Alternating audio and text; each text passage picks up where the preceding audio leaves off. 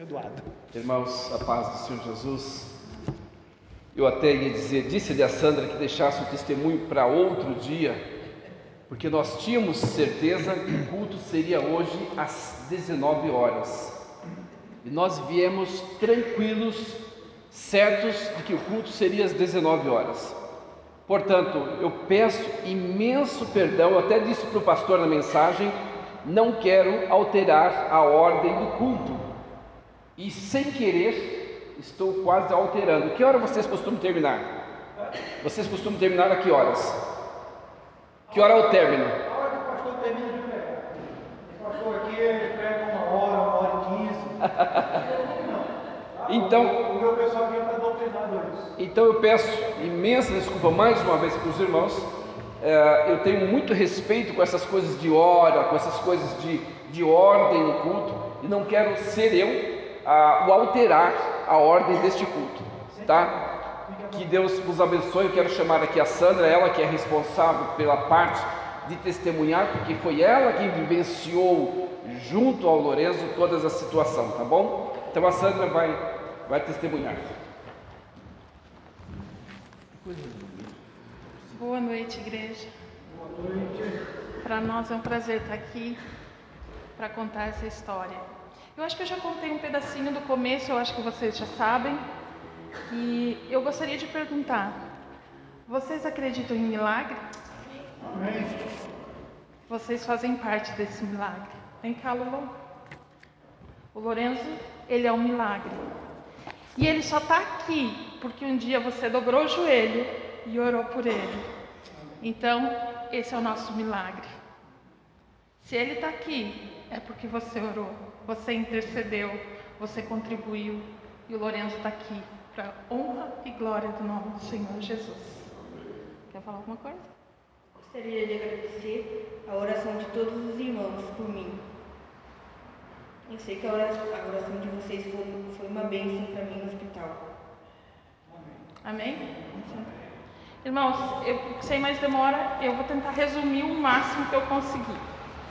A nossa história começou no dia 27, no dia 24 de maio de 2020.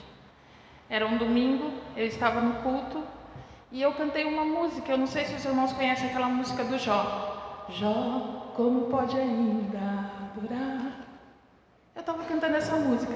E quando eu cheguei naquela parte tão linda que fala assim: Eu vou adorar. Eu escutei uma voz que falou assim para mim: tem certeza? Eu me assustei, mas não tinha ninguém atrás de mim. E eu continuei, eu vou adorar. Tem certeza? Por três vezes. E quando eu olhei para o rosto do meu filho, eu tinha certeza que algo grave estava acontecendo. E que ele, que alguma coisa ia acontecer. E eu tinha que adorar o Senhor. E naquela hora eu dobrei, eu, eu baixei a minha cabeça e falei, Senhor, independente do que aconteça, eu vou te adorar. Então veio em minha mente Jeremias 17, 9. Enganoso é o coração, quem o conhecerá? E o nosso coração é enganoso, porque nós achamos que nós sabemos tudo, nós, nós entendemos tudo, mas esquecemos que o nosso coração é enganoso. Resumindo, fomos para Sorocaba, fizemos o exame, isso era no domingo. Na terça-feira ele fez o exame. Às 11 horas da manhã, alguém me, o, o, o, médico que tinha passado, que atendido ele lá em Itapirapuã Paulista, a mais ou menos 490 quilômetros daqui, disse assim: Onde vocês estão? E eu disse: Nós estamos em Porto Feliz. Larga tudo e vem embora, que o Lourenço tem seis horas de vida, ele está morrendo. Ele está com uma leucemia muito grande e ele não vai resistir se ele não fizer um, uma transfusão de sangue ainda hoje.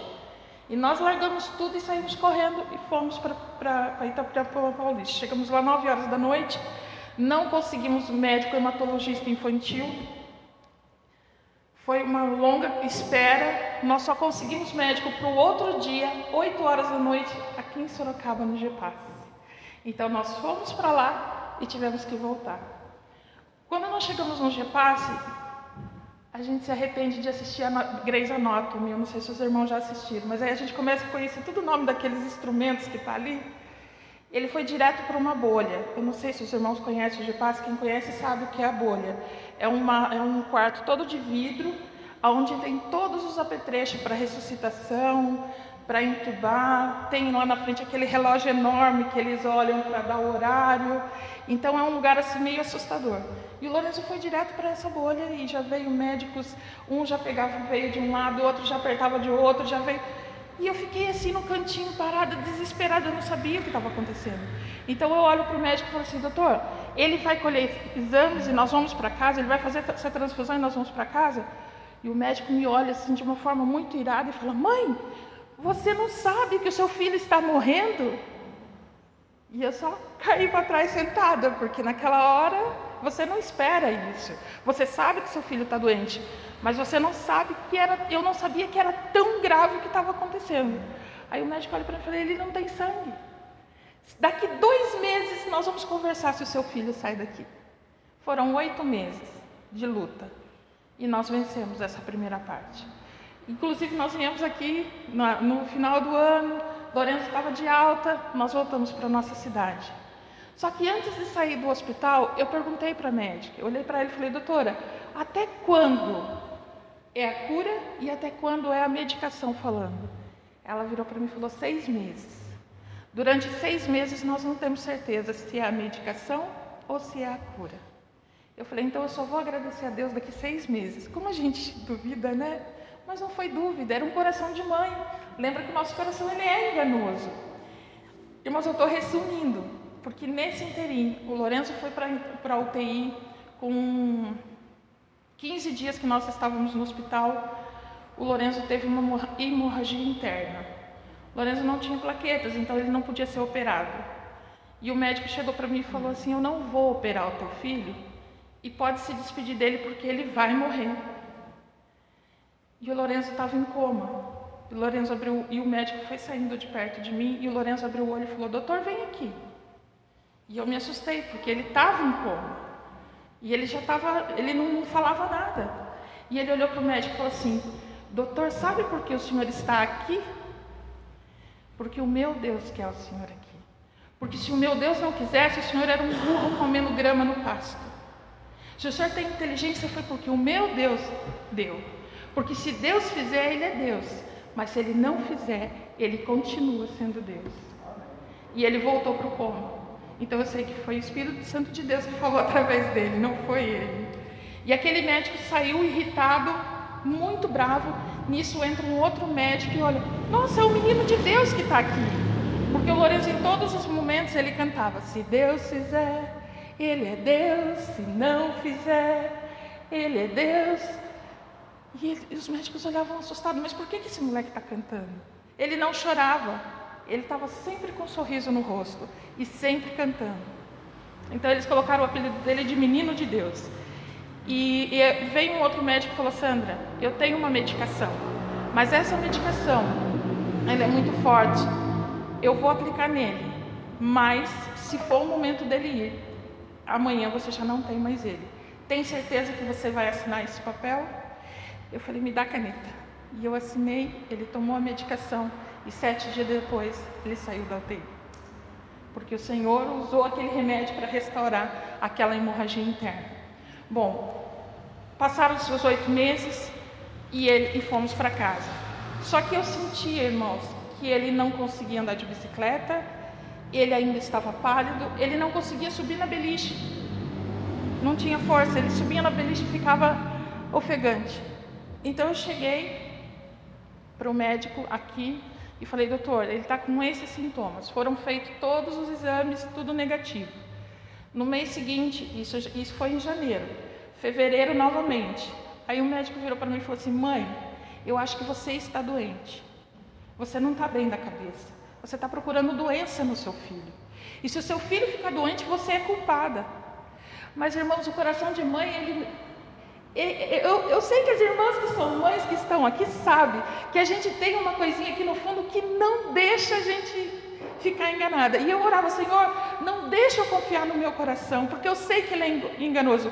E em todos os momentos a minha oração é essa: Senhor, não permita que eu confie no meu coração, porque ele é enganoso. Eu vou voltar um pouquinho antes da alta, um, mais ou menos um mês, foi acho que no mês de outubro de 2020 outubro de 2020, O Lorenzo fez uma transfusão de plaquetas. E cinco minutos depois ele começou a tossir. E eu virei para a moça e falei assim: Olha, ele está com, uma, ele está com alergia. E ela falou: Não, não está. Porque eles diziam que eu estava procurando doença no meu filho. Eu falei: Ele está com alergia. E quando ela saiu do box para chamar a médica e voltou, o Lourenço já estava entrando em óbito. Porque ele realmente teve um choque anafilático da, da plaqueta que ele tomou e ele entrou em óbito. Então começou aquela luta pela vida e eles tentavam ressuscitá-lo, eles tentavam ressuscitá-lo e ele não voltava. Foram 25 minutos de massagem cardíaca e ele não voltava. E a médica olhou para mim e falou: Sandra, eu perdi o seu filho, eu não vou conseguir. E ela caiu para trás sentada e começou a chorar. E na hora, irmãos, eu ouvi aquela voz: Tem certeza? Tem certeza que você vai me adorar? E eu só cheguei na beira da cama, eu peguei ele no colo e falei: Senhor, o Senhor me deu. E só o Senhor pode tirar. Se é o momento dele ir, conforta o meu coração, porque a minha vontade agora é gritar. Mas se não chegou a hora dele ainda, Senhor, me devolve com vida e sem sequela. Mamãe, vamos para casa porque eu estou morrendo de fome. e os médicos ficaram assim. Eles não sabiam o que fazer. Porque esse é o nosso Deus. Ele leva a gente até o último para ver se a gente realmente confia nele, para ver se realmente nós estamos. Nós, é fácil vir aqui em cima e falar: Eu creio em Deus, eu acredito, eu tenho fé. Mas na hora da prova é que o Senhor prova o nosso coração. E a minha oração sempre era: Senhor, não permita que eu saia da tua vontade. Porque eu tinha medo, irmãos, de falar: Senhor, eu quero meu filho vivo e não ser a vontade do Senhor. E eu sabia que toda aquela medicação que ele estava tomando poderia causar sequelas. Agora imagina eu daqui 10 anos ter um filho bobo em cima da cama, porque eu queria o meu filho comigo. E essa não era a vontade de Deus. Então a minha oração é, Senhor, não, não olha para o meu coração, mas faz a tua vontade. Bom, fomos para casa, chegou fevereiro e o Lourenço, eu chegava no hospital e eles diziam que não. E quando eu comecei, quando a gente começou o tratamento, eu não entendia nada de leucemia. Mas até então eu já estava expert, porque tudo quanto é protocolo de leucemia que eu encontrei na internet, eu baixei e estudei. Então eu sabia sintomas, é, medicação que tinha que tomar, exames que tinha que ser feito, tudo que vocês possam imaginar eu estudei, porque eu queria conhecer a doença do meu filho e dar conforto para ele. E eu cheguei para o doutor e falei, no mês de março de 2021, e falei para o doutor, falei, doutor, o senhor fez contagem da lâmina? Ele virou para mim assim. Não, não foi feito, foi feito o hemograma. O mês que vem, quando você voltar, a gente vai fazer todos os exames. Mas por enquanto vai para casa porque você está mesmo louca. Era isso a resposta deles para mim. E me obrigaram a passar com o psicólogo. Eu passei. E eu falei para o psicólogo: vocês estão eu não. Eu tenho certeza que meu filho não está bem. E mais tarde vocês vão me dar razão. E a psicóloga ficou assustada. Mas eu sabia que tinha alguma coisa, porque quando Deus coloca, Deus mostra para nós. Deus mostra que Deus, eu via nos olhos dele que ele não estava bem. Então o que, que eu fiz? Eu cheguei em casa e comecei a orar, comecei a clamar. E no, mais ou menos no dia 10 de abril eu dobrei o meu joelho e fiz a seguinte oração: Senhor, se tem alguma coisa escondida no sangue do meu filho, traz a superfície. Porque eu sei que ele não está bem. Eu estou vendo que cada dia ele fica mais pálido. E houve um episódio que um dia depois eu medi a febre dele, 8 horas da noite, ele estava com 36, estava normal. Quando foi meia-noite, estava 40. Quando foi 4 horas da manhã, caiu para 32. Falei, não, tem alguma coisa errada. No outro dia ele amanheceu todo inchado. Nós viemos para Sorocaba. Nós estávamos em API, viemos para Sorocaba. Irmãos, tudo isso era Deus guardando a vida dele. Porque pessoas passaram menos do que isso não estão aqui para contar. Mas Deus guardou a vida dele. Quando nós chegamos no hospital, o médico olhou para mim e falou assim: Olha, para você parar de, de perturbar, nós vamos fazer todos os exames. Falei, beleza, se der, irmãos, desculpa. Se der errado, eu como todos os resultados. mas faça. Ele olhou assustado, vou fazer. E fez. Uma hora depois ele voltou, ele rodava. Eu saí fora do quarto. Estavam os, os cinco médicos estavam na porta do quarto. Mãe, você tinha razão. Ele está com 88% de blastos no sangue. Só que ele tem uma mutação genética que está escondendo a doença do sangue dele. E a contagem da lâmina revelou a doença. Naquela hora, a minha vontade, eu segurei assim na minha perna e eu comecei a orar. Que eu só orei assim, Deus, não permita que eu me torne assassina, porque a minha vontade é matar eles. Mas segura as minhas mãos, porque naquela hora você perde, você esquece, você esquece de tudo. E começamos então a luta pela vida do Lourenço. No dia seguinte, o médico me chamou e disse assim: Sandra, não tem solução para o Lourenço. Ele tem a FLT3. Não tem cura no Brasil. Não existe no Brasil uma criança com esse fator genético, com essa mutação que tenha sobrevivido. E o teu filho não vai ser diferente. Nós vamos tentar fazer que ele fique mais um ou dois meses com vocês, que vai ser o tempo da família se despedir. Mas podem começar a preparar, porque ele não vai sobreviver. Eu olhei para o médico e falei: se Deus quiser, Ele é Deus. Se Ele não quiser, Ele continua sendo Deus. Mas essa sentença só o meu Deus pode dar. O Senhor não pode. O Senhor vai lutar e vai salvar a vida dele. Se não tem alguém ainda, ele vai ser o primeiro. A partir desse dia, os médicos não falaram mais comigo. Eles não olhavam mais na minha cara. Não sei se por vergonha, não sei se por medo, mas eles não conversaram mais comigo. E o Lourenço tomava um litro de químio por dia. E não fazia efeito. Estava cada dia pior. Então foi feita uma reunião online e um médico lá de Brasília disse assim: Olha, eu tive um paciente que teve é, essa mesma mutação. Ele estava com 88% do sistema nervoso, não, do, do, sangue periférico comprometido e 98% do sistema nervoso central comprometido. Ou seja, ele tinha 1% de 5% de vida. Ele tinha. E foi feita essa reunião e um médico lá de Brasília falou: Olha, eu tive um paciente que ele tinha 65 anos e ele, ele, ele teve essa mesma mutação. E nós conseguimos é, uma medicação que vem dos Estados Unidos. Mas tem que entrar na Anvisa, tem que fazer um monte de procedimento. E quando a medicação chegou aqui no Brasil, ele já tinha partido. Ele não conseguiu usar. Mas eu tenho a medicação, estou mandando para o Lourenço. E ele mandou 750 mil reais cada caixinha. O Lourenço tomou três. E com essa medicação, nós conseguimos ir para transplante em São Paulo.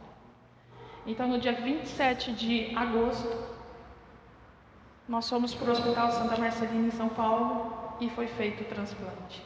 Rafael precisava é, de 300 ml de medula e 200 ml de células tronco.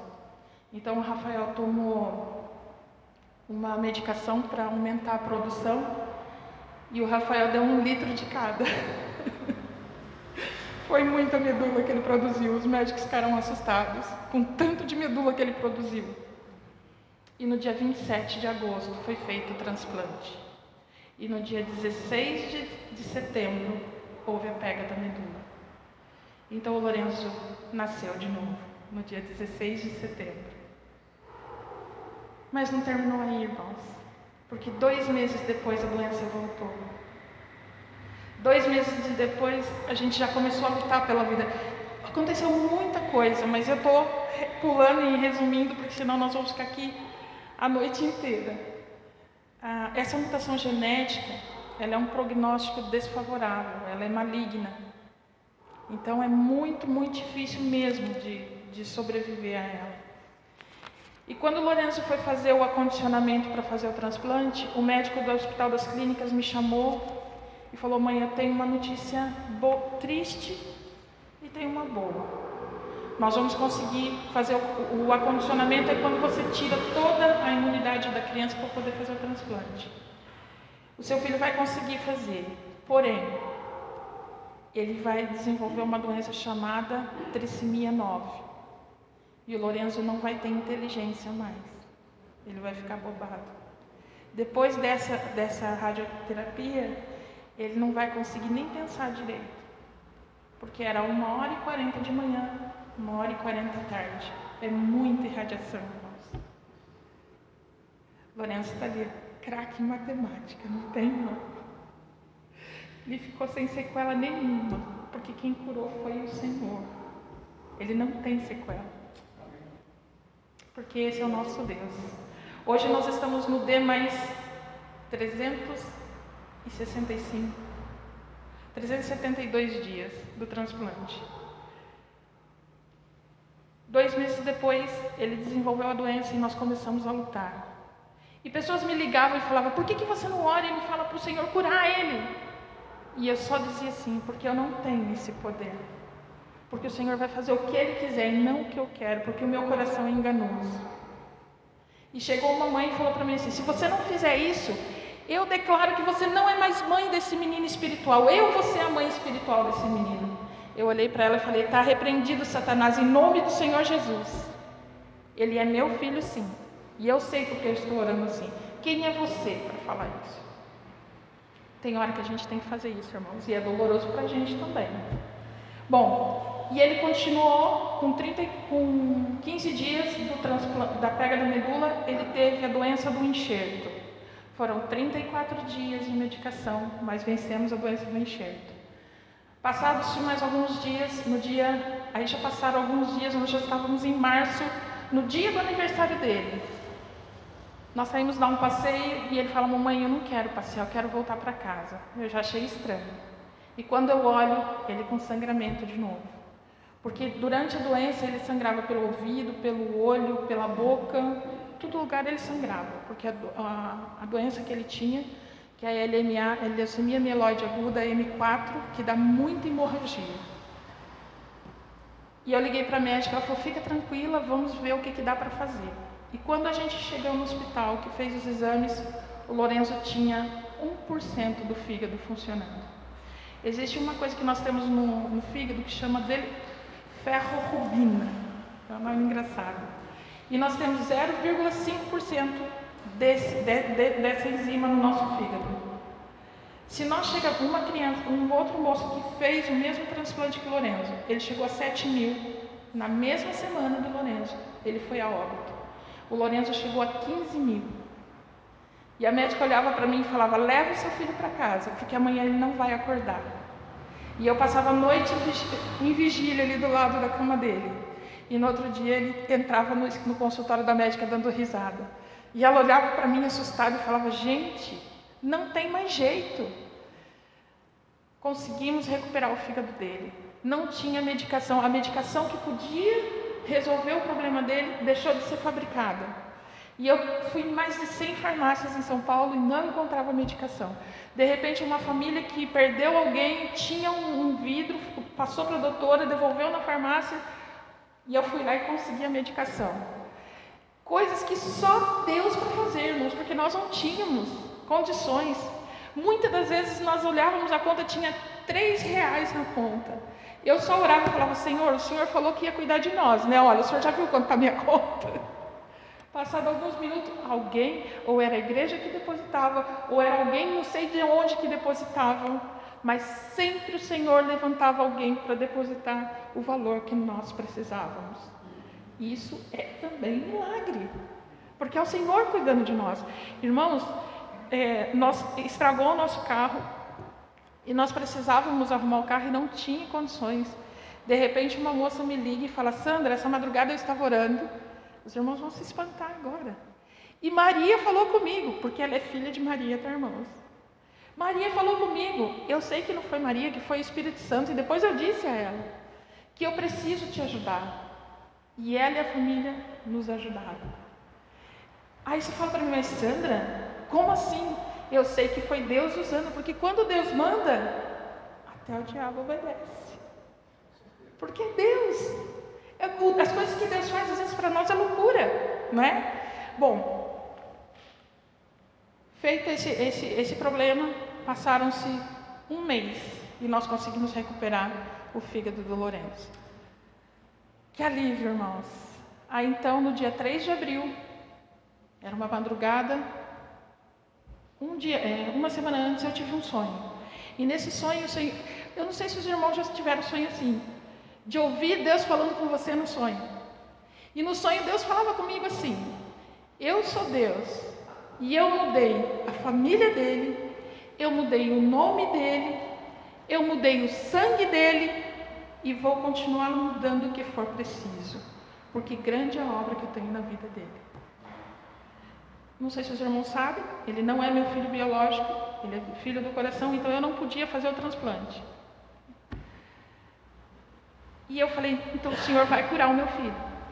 No dia 3, de, o pastor pediu até, né, mandou mensagem para os pastores orar para que Deus fizesse a vontade dele.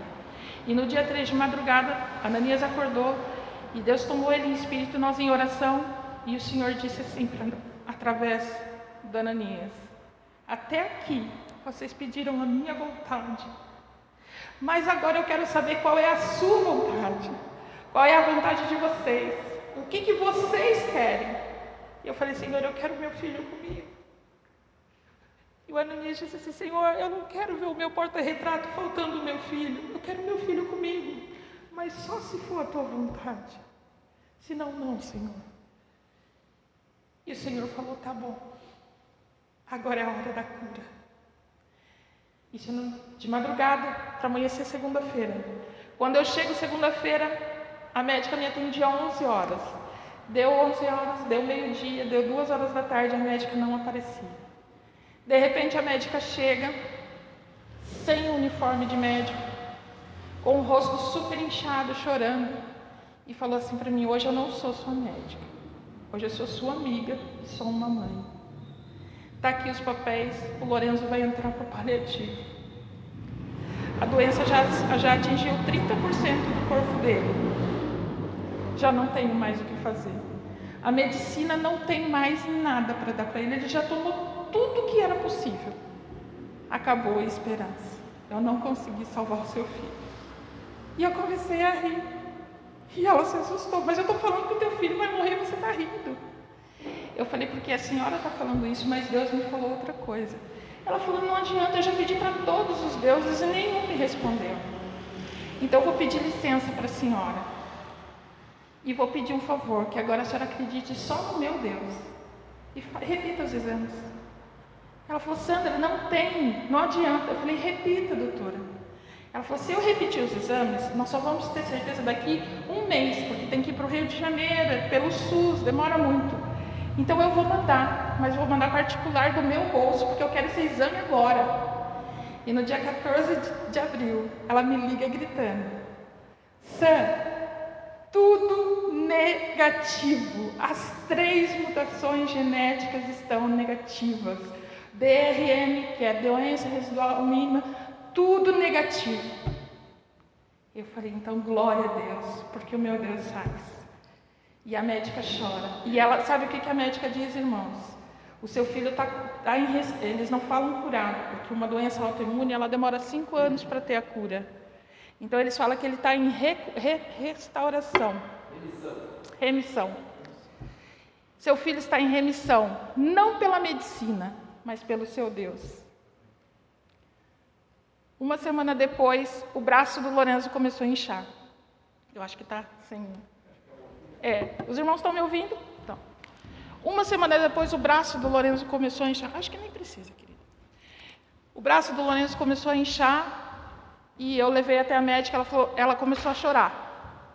Sam, ele está com trombose. Isso é normal acontecer. Ele vai perder o braço. Então, nós temos que fazer um exame para poder entrar com a medicação. Esse exame só tinha um médico em São Paulo que faz, porque ele é criança. Uh, e esse médico só tinha vaga para dali dois meses. E se fosse no, no, particular, era sete mil reais e demorava uns 15 dias. E eu comecei a orar, falei, Senhor, eu sei que o Senhor deu a cura, então a cura vai ser completa.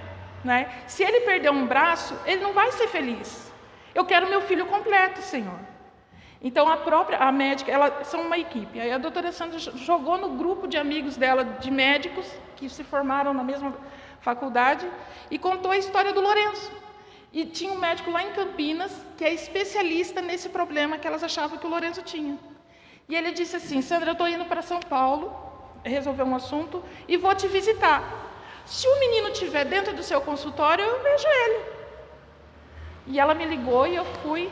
A única coisa que eu quero, se for positivo, eu quero fazer parte do tratamento dele. Pergunta se a mãe concorda. Ah, eu concordo com tudo, né? Irmã? Na hora você concorda com tudo. E assim foi feito. O médico chegou, fez o exame no Lorenzo e o médico olhava para mim e falou assim: o braço do seu filho não tem nada. O seu filho não tem nada. Eu estou vendo o nervo inchado. Então, provavelmente é herpes zoster. Quando acendeu a luz, que a gente estava fazendo ultrassom com a luz apagada. Quando acendeu a luz, irmãos, foi incrível. Sabe quando você vai pururucar o, o, o couro do, do, porco que fica, começa a estourar aquelas bolinhas? Começou a fazer a mesma coisa no braço do Lourenço, no caminho do nervo. Uma confirmação que era uma herpes zoster.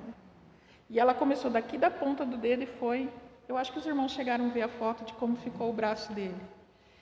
Ficamos internados em isolamento, mas o braço foi restaurado. Sabe, eu, eu olhando hoje para isso, eu vejo que era como se o maligno quisesse colocar na gente dúvida da cura dele. E como ele tem feito até aqui, ele fica lançando coisas. Agora ele colocou um GVHD no estômago do Lourenço, mas está repreendido em nome de Jesus, daqui a pouco ele vai estar curado. Porque esse é o Deus que nós servimos. Amém? Eu vou contar só mais um testemunho pequenininho relacionado a isso e vou terminar.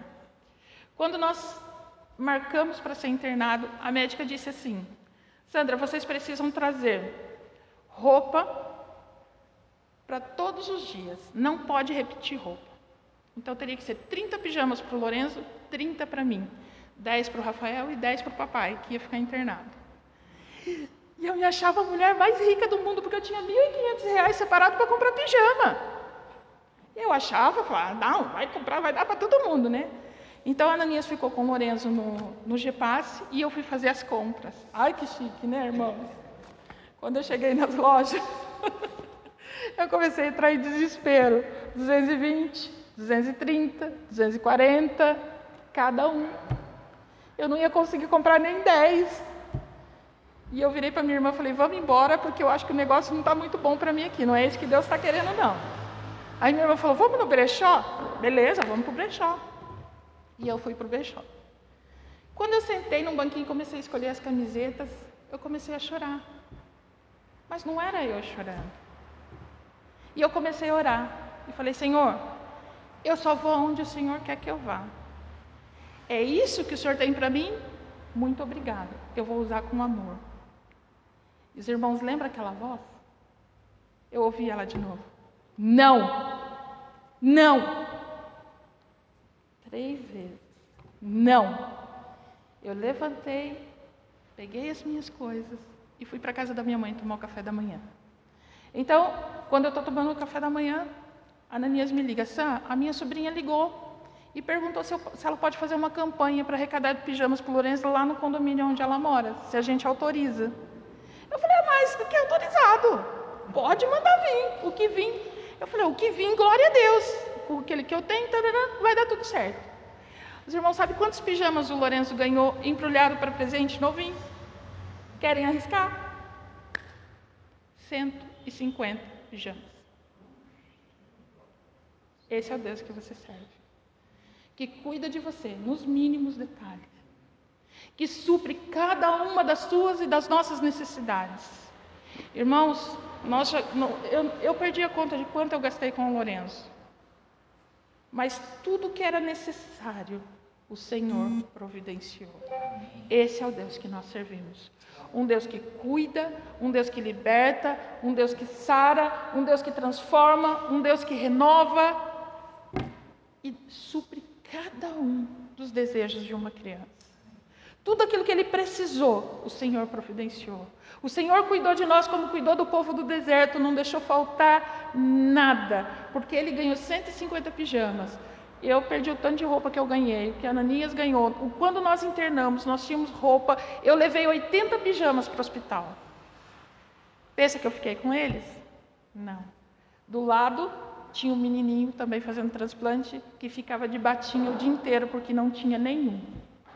Então eu peguei 40 pijamas e dei para ele. Porque quando Deus supre, Ele não supre só a minha, Ele supre daqueles que estão do nosso redor também. Esse é o Deus que nós servimos. Então, nós estamos aqui hoje para agradecer a você que não hesitou em segurar a corda quando nós estávamos lá no fundo do poço. Achávamos que não tinha solução, mas o Senhor estava dizendo: calma, eu estou no controle de tudo. Amém?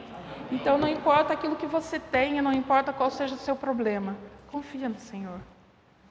Entrega o teu caminho a Ele, confia nele, o mais Ele tudo fará. Amém? Amém.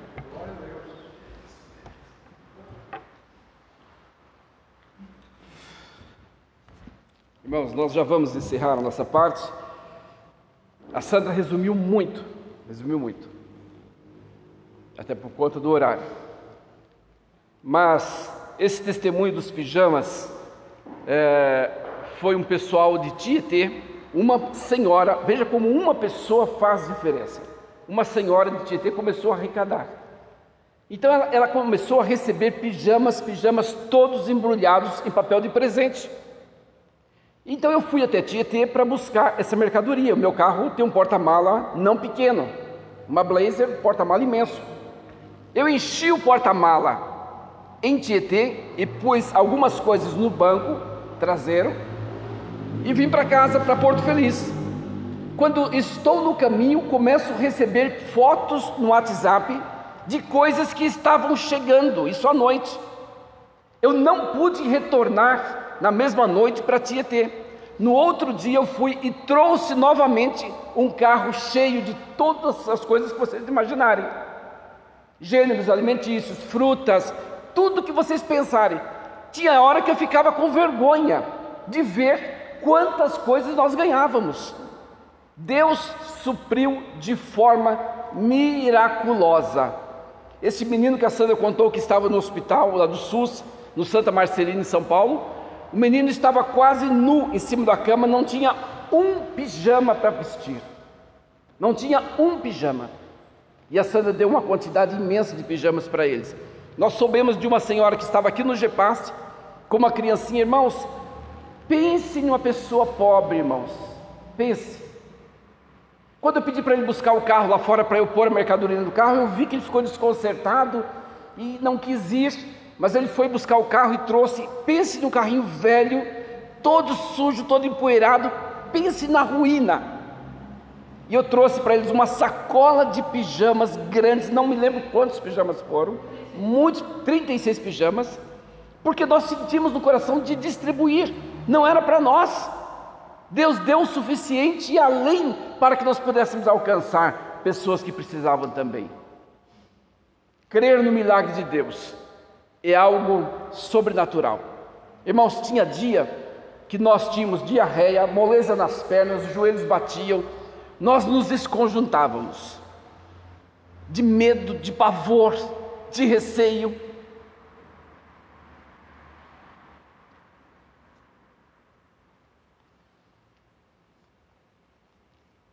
Nesse dia de madrugada que eu fui despertado a orar, eu mandei uma mensagem para todos os colegas pastores, dizendo o seguinte: queridos, por favor, orem para que Deus faça ou uma coisa ou outra, porque nós não suportamos mais.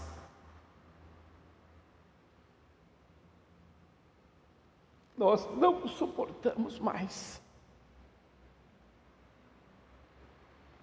Queridos, Tiago diz o seguinte: tende grandes gozo, grande gozo, quando passardes por várias provações.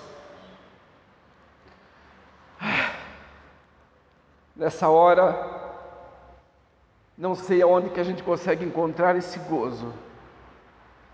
Mas eu vou dizer para os irmãos: esta provação que nós passamos, eu Pastor Ananias, não desejo para o mais miserável homem da face da terra. Eu não desejo nem para o maior bandido deste país. Eu não consigo desejar. E ainda parece que nós estamos vivendo um sonho. Quando nós olhamos para o retrovisor e vimos o que nós passamos, e vimos o quanto a mão de Deus foi conosco, parece que não aconteceu. Parece que foi um pesadelo que nós tivemos em uma noite muito curta e que passou rápido, mas foram mais de dois anos de tribulações. Mais de dois anos de tribulações. Nós tivemos que sair de Apiaí, vir para Sorocaba, sem ter uma casa para ficar, consegui arranjar uma casinha pequenina ali perto da Cruz de Ferro, em um bairro atrás, e ali nós ficamos hospedados durante quase um ano. Dali nós vimos para o Gepasse duas, três, quatro vezes, duas, três, quatro vezes por dia. Mas em todo o tempo, o Senhor não nos deixou. Não pense você que é porque eu sou melhor do que você. Não pense você que é porque eu sou pastor. Não se iluda com isso. É porque a graça de Deus nos alcançou de uma forma sobrenatural. A graça de Deus alcança-nos, alcançou a mim e alcançará também você quando você precisar de uma graça sobrenatural. Ela há de te alcançar, ela há de te fazer triunfar, ela há de te dar graças.